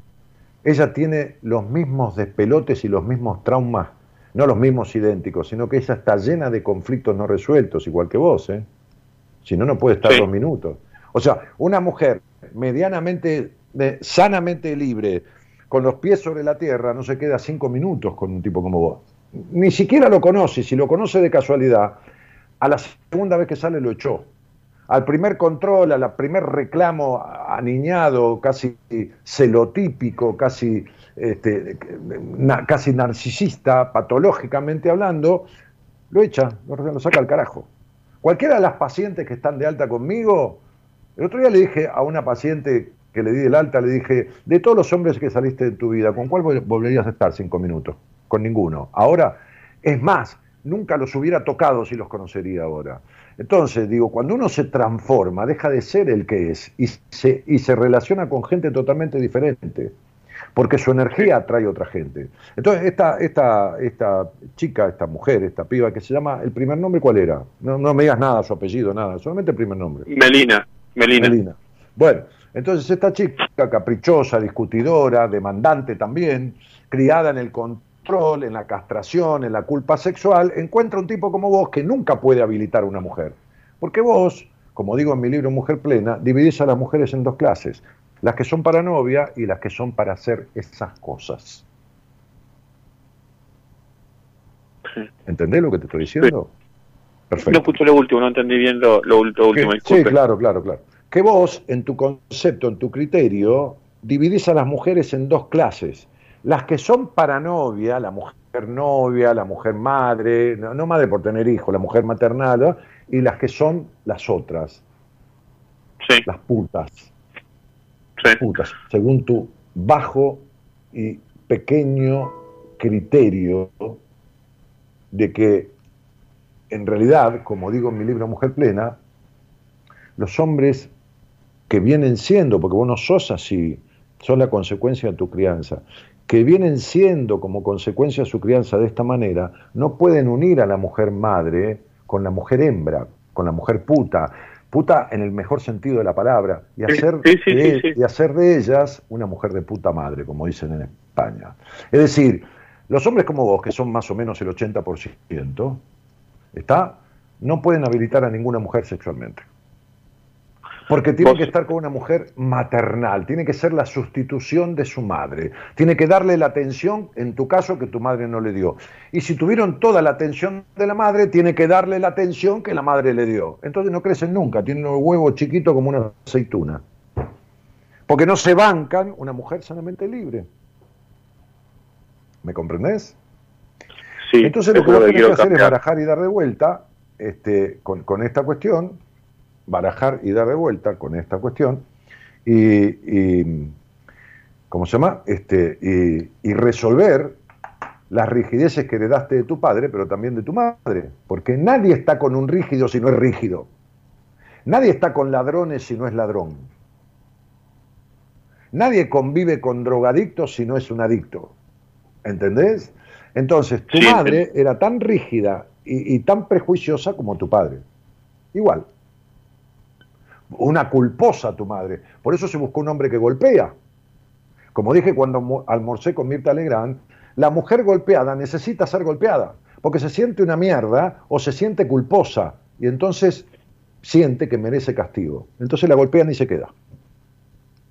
Porque eh, es lo, que le corresponde recibir. ¿Me explico? ¿Se entiende? Sí. Bueno, entonces tu madre era socia, socia de tu padre en esta cuestión.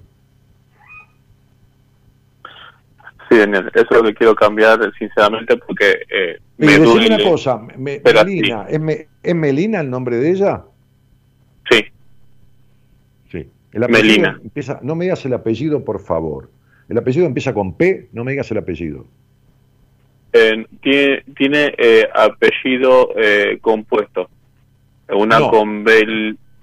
Eh, tengo nomás los, los dos primeras letras, si crees. Sí, B corta y después B larga. Bueno, perfecto. No hay ninguna medicina que tenga de paciente yo. O no, sea, te no, no, no, eh, no, te conoce, no, aparte ya eh, nunca fue terapia. Eh, no, si te si dijo que es paciente mía es mentira. Espera un poquito, Juan, deja hablar. Si te dijo que es paciente mía es mentira. Lisa y llanamente mentira. La última melina que tuve la tuve en junio del año pasado y no tiene eh, ninguna letra de esas en, los apellidos. En, el apellido tiene un solo apellido. Así que melina, paciente mía, no es. No, nunca fue paciente tuya, nunca fue terapia de ningún tipo. Pero si vos dijiste que dijo que se trataba conmigo.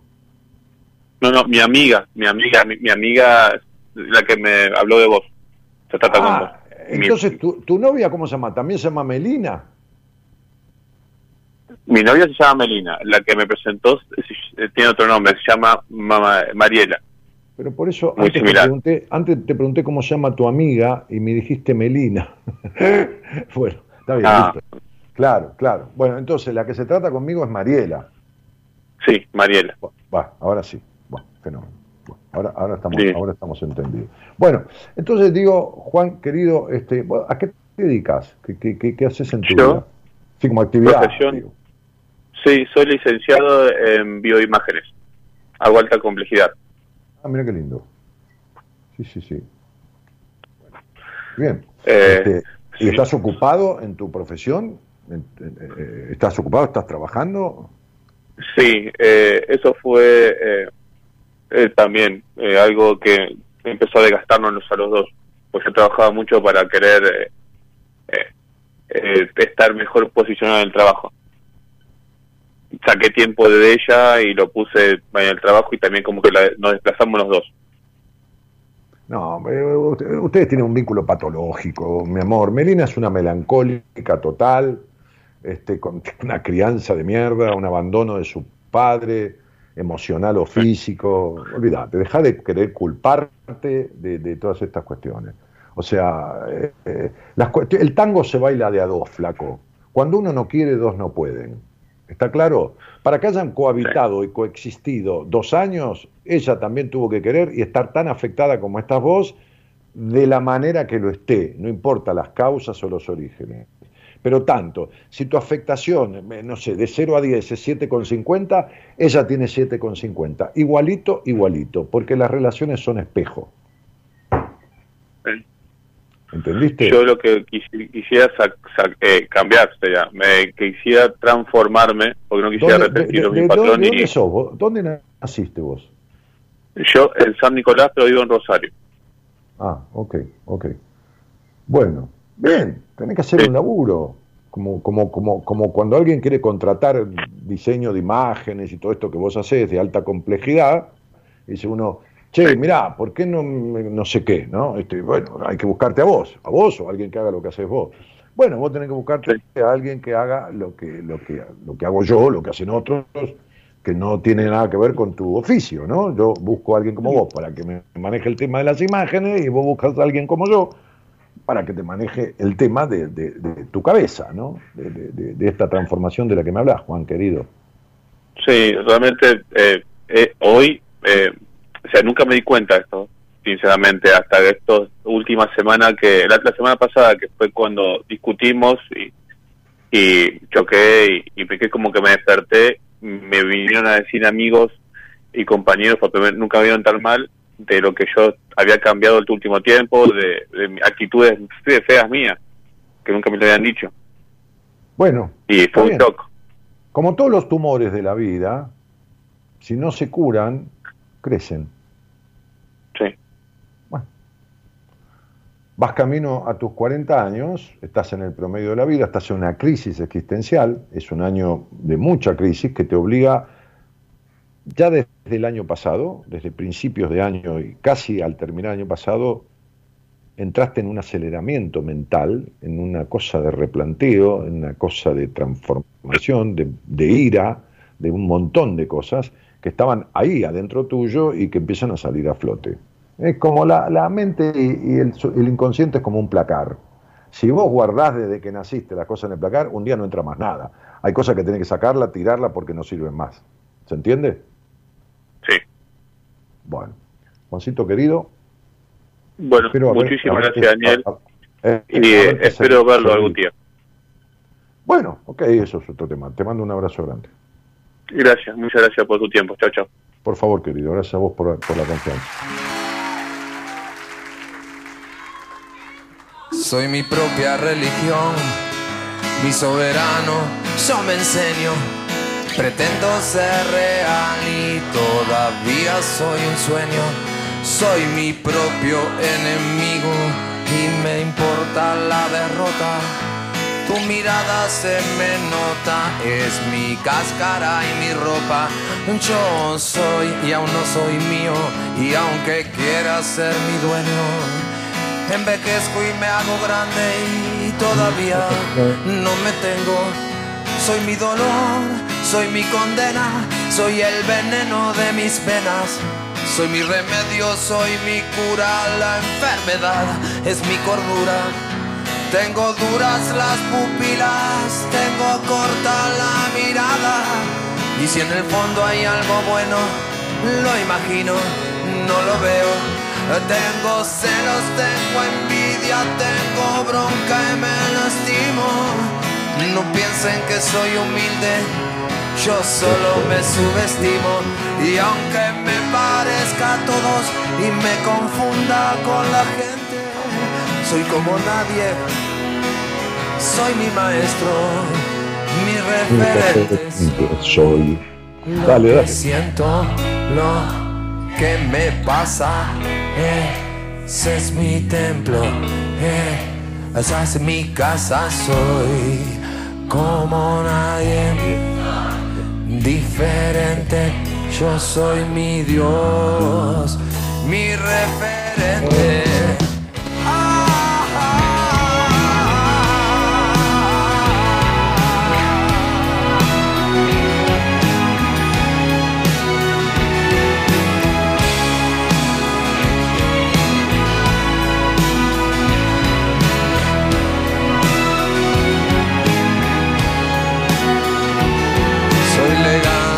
Clandestino, un cordero y un asesino.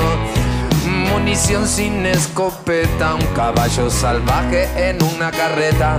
Soy leal, celoso, tengo códigos como mafioso. Los dementes me acompañan y mis amigos ya no me extrañan. Soy temerario, perseguido, mal pensado, retorcido. Estoy enfermo de humanidad, bebiendo luz de la oscuridad. Como aún no soy consciente, necesito de la gente. Por dentro soy vulnerable, por fuera autosuficiente. Soy la fuerza del vapor, una mezcla de agua y fuego.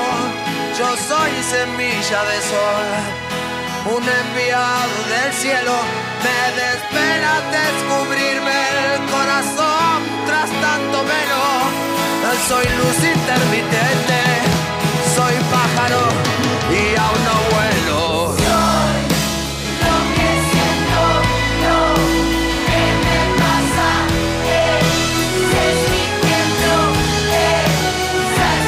Acordate que sos lo que sentís y sos lo que te pasa. Eso es lo que estás siendo.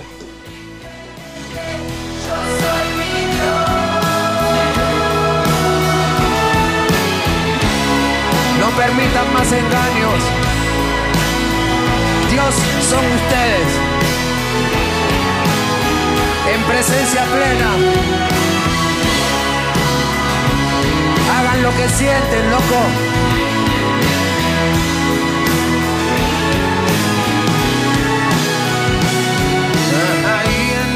Podredumbre está la fuerza de la flor. Ahí donde la vida duele, curan los ojos del amor. Ahí cambia la suerte por el impulso de crear. Ahí reconocernos es suficiente, es empezar a cambiar. Ahí en esa podredumbre se encuentra el compost de mi flor. Ahí donde la vida duele, se abren los ojos del amor. Ahí en el pozo de la desidia, eh, germinan ganas de crear.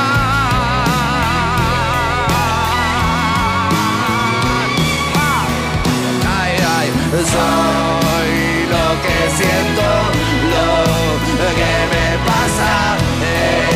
Ese es mi templo, esa es mi casa. Soy como nadie, soy diferente.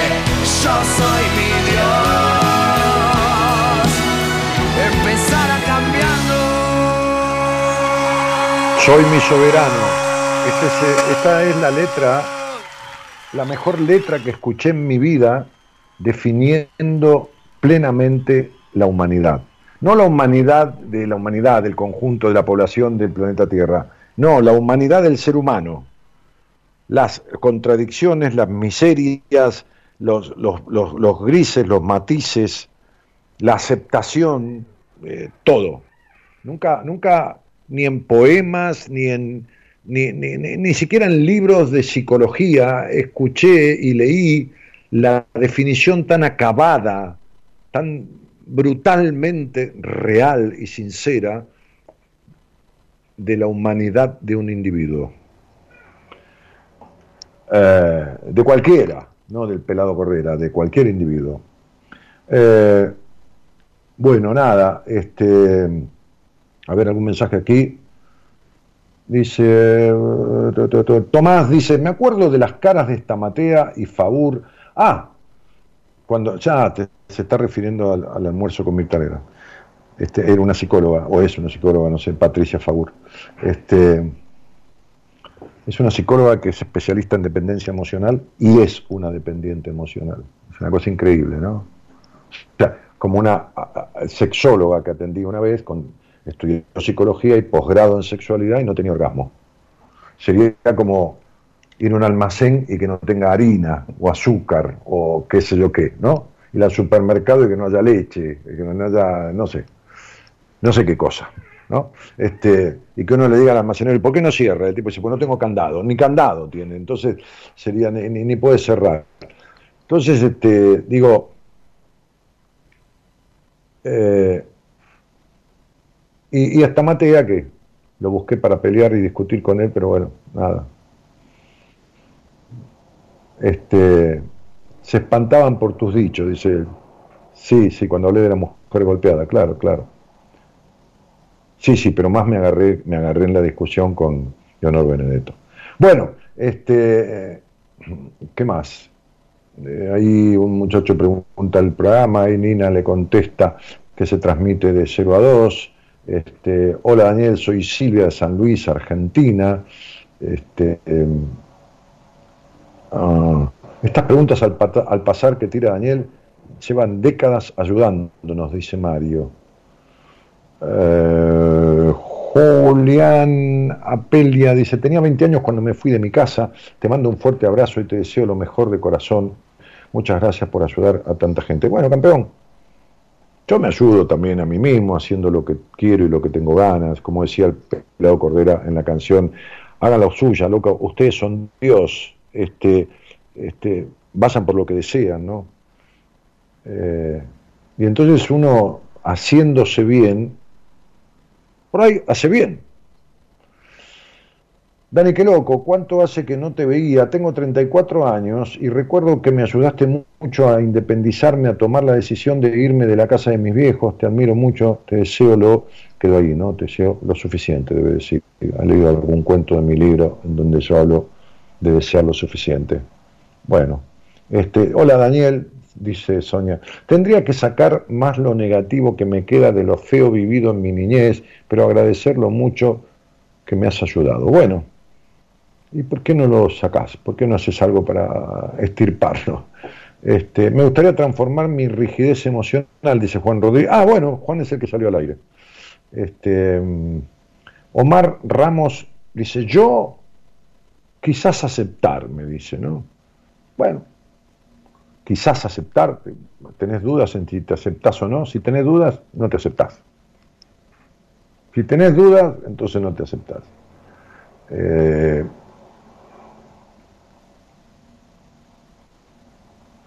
Julia Marianela dice, gran programa, usás tu propia magia, dice, ¿no? O usá tu propia magia, dice a los demás. Este, Cristina dice, al escuchar este relato me acordé de tu ceremonia. Ah, eso ya lo leí. Bueno. Yolanda Scarona dice, hola Daniel, soy Jolly de San Luis, te escuché mucho tiempo, nunca me olvido de la historia de Galileo Galilei y otras historias. Gracias, bueno, sí, son historias que yo he grabado, estos, estos cuentos, estos relatos, ¿no? Este, Nina dice, gracias Daniel, tus palabras y reflexiones me sirven. Bueno, me, alegro mucho. Este, dice, hola Dani, decime al final Leonor Benedetto te aceptó el café, no, no, no le iba a invitar tampoco, no, no, no, no, tengo onda, no, no tenía onda con ella, no, no, no nada, no, no, no me resulta esa mujer atractiva desde ningún sentido de la palabra, me resulta alguien impostado, alguien poco natural. Es lo que me pasa a mí, quizás a ella le pasa peor conmigo, ¿no? Pero, qué sé yo, este... No, yo, yo, yo, jugando en la mesa esta cosa de, de discutir y después acercarme, y este juego de, de mover la mesa y de ganar cámara, ¿no? Se llama ganar cámara, tener la cámara sobre mí, ¿no? Este, para eso estuve invitado ahí, para aprovecharlo, ¿no? Y, desarmar un poco lo aburrida que va a ser esa mesa, no me lo bancaba. ¿Te imaginas? Esta matea que es, que es monocorde, por lo menos para mí, ¿no? Este, no, no, para nada. Buah, este, no, no, no, no fui a tomar ningún café, no, no, no, no hubiera ido tampoco. Si me decía, por supuesto, un caballero, le, iba a decir, bueno, ¿me vas a invitar al café? Sí, dame el teléfono, un día esto te llamo.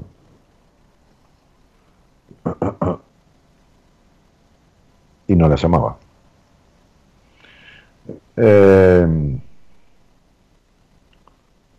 qué buena charla con este muchacho, dice, seguro le sacará provecho. Sí, sí, lo escuché muy, muy, muy metido, muy, muy aceptado, muy aceptando lo que, lo que él sintió y, y lo que yo le, le, le arrimaba, digamos, este, y, y lo sentí como con ganas de comprometerse, ¿no? De comprometerse, sería comprometerse, ¿no? Prometerse consigo mismo, ¿no? Prometerse a sí mismo, ¿eh? Comprometerse.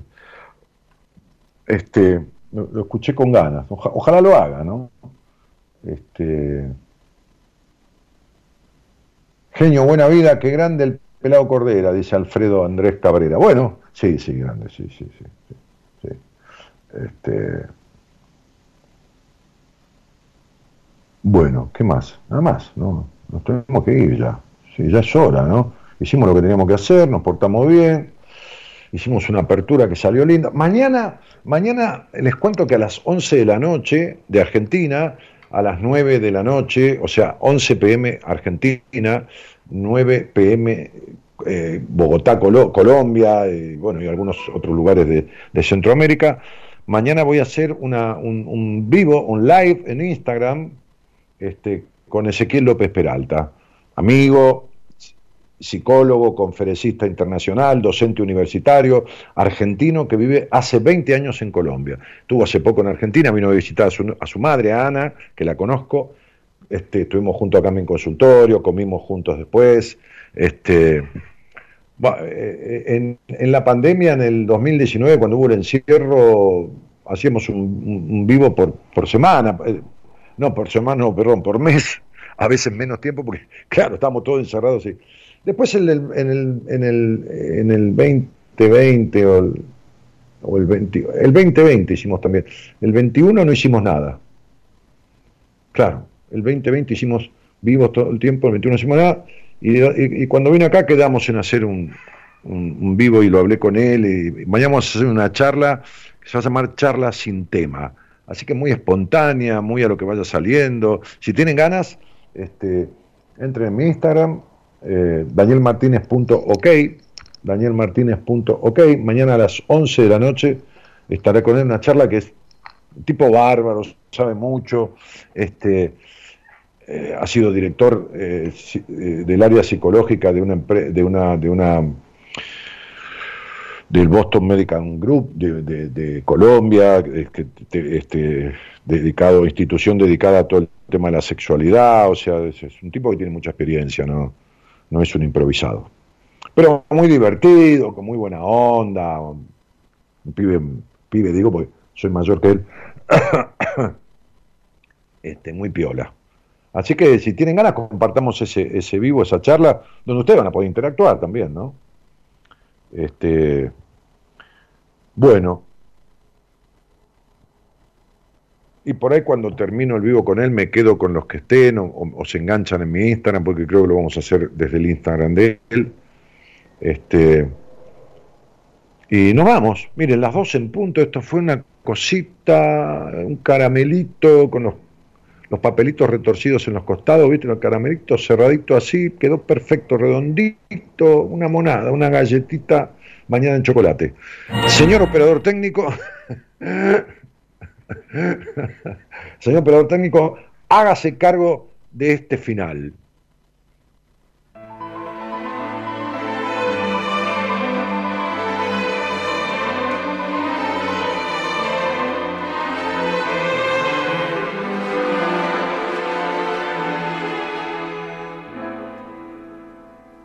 Que sigue vigente, jugueteando en mi alma. La presencia inocente de los años de infancia, revolviéndolo todo, mis amores, mis ansias y ordenando a su modo mi ambición, mi esperanza.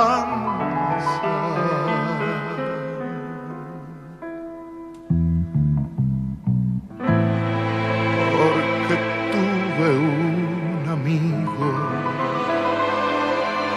que se fue con el alba. Él volaba conmigo, compartiendo mis alas. Eva Rodríguez, ¿cómo se llama el tema de Pelado Cordera? El tema se llama Soy mi soberano, soy mi soberano. Y este tema es Alberto Cortés, un grande, un poeta que escribió infinidad de temas sensacionales que también otros artistas muy notorios grabaron. Este tema se llama Equipaje, ¿no?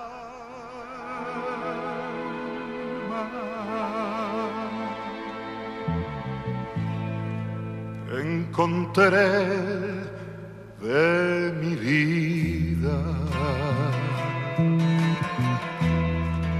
La mitad que faltaba. Y es mi viaje de ida, mi redil, mi morada, mi mejor travesura, mi sermón mi coartada, mi avidez de aventura, mi más fiel camarada, porque siempre he tenido la mirada serena de lo que he conseguido. Fui mi propio mecenas, porque del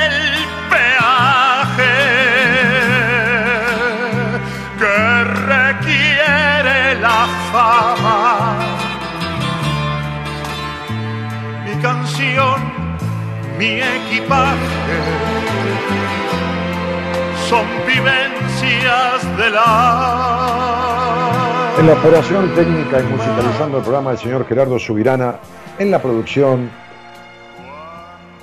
Norita, Norita, como le puso Gerardo, Norita Ponte, ¿eh? con su gemela, ¿eh? la hermana gemela Eloísa. Muy bien, mi nombre es como que no, vos le pusiste, Norita. El tipo pone que no en la pantalla, pone a grande así en el Skype. No, y sí, vos le pusiste. Vos un día me dijiste, yo dije Eloísa Noralí Ponte, vos dijiste Norita, me escribiste ahí abajo. Y yo empecé a decirle Norita, ¿qué va a ser? Bueno, este, y me quedó pegado. Es una cosa que me dio, viste, como una cosa, un conflicto traumático, lo tengo acá metido. Este, bueno, eh, eh, eh, ahí anda la productora también, este, doña, doña Norita Ponte. Mi nombre es Daniel Jorge Martínez, el programa se llama Buenas Compañías, estamos camino en mayo, el 9 de mayo, a cumplir 29 años de emisión ininterrumpida del programa. Les dejo un cariño grandote, gracias por acompañarme. Mañana los espero en el vivo de Instagram, si tienen ganas, a las 11 de la noche de Argentina, Centroamérica 9 de la noche, con mi gran amigo, el licenciado Ezequiel López Peralta. Chau a todos y muchas gracias por estar. La mitad que faltaba. Y es mi viaje de ida, mi redil, mi morada, mi mejor travesura, mi sermón mi coartada, mi avidez de aventura